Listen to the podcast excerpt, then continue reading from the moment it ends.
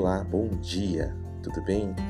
Eu leio com você nessa manhã o Salmo 33, versículos de 10 a 17, que diz assim: O Eterno esfalece os arrogantes pretensões de Babel, derruba os esquemas de poder do mundo, os planos do Eterno para o mundo permanecem, todos os seus desígnios são feitos para durar.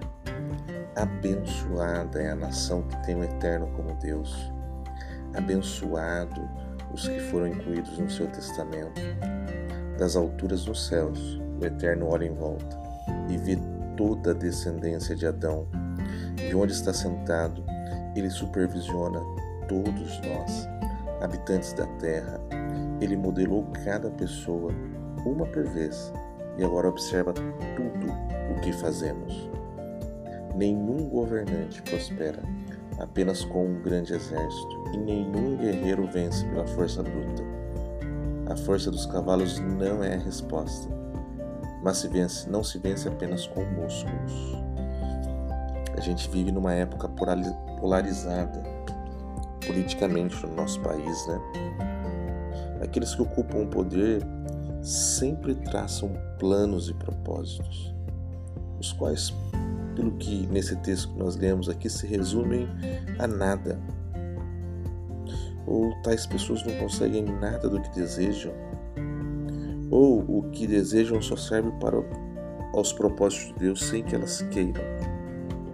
Então, aqueles que buscam frustrar a salvação provida por Deus mediante Jesus só a promovem Aqui o salmista diz que Deus mantém os seus planos de nos salvar de uma maneira inalterada, independente da ascensão ou queda das civilizações, nações e dos poderes. O desafio hoje, para mim e para você, é que a gente tem que depositar nossa confiança no poder de Deus. Depositar a nossa confiança no poder e na riqueza dessa terra é inútil nós achamos que o nosso talento nos conquistou, faz a gente conquistar os prêmios, mas Deus disse: Eu lhe dei o talento. Eu escolhi quem participar da competição. Então, tudo é obra de Deus. O desafio nessa manhã que eu queria trazer para você é nós confiarmos em Deus.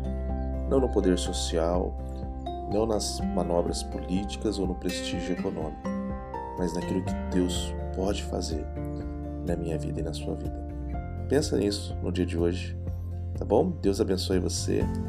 Até amanhã.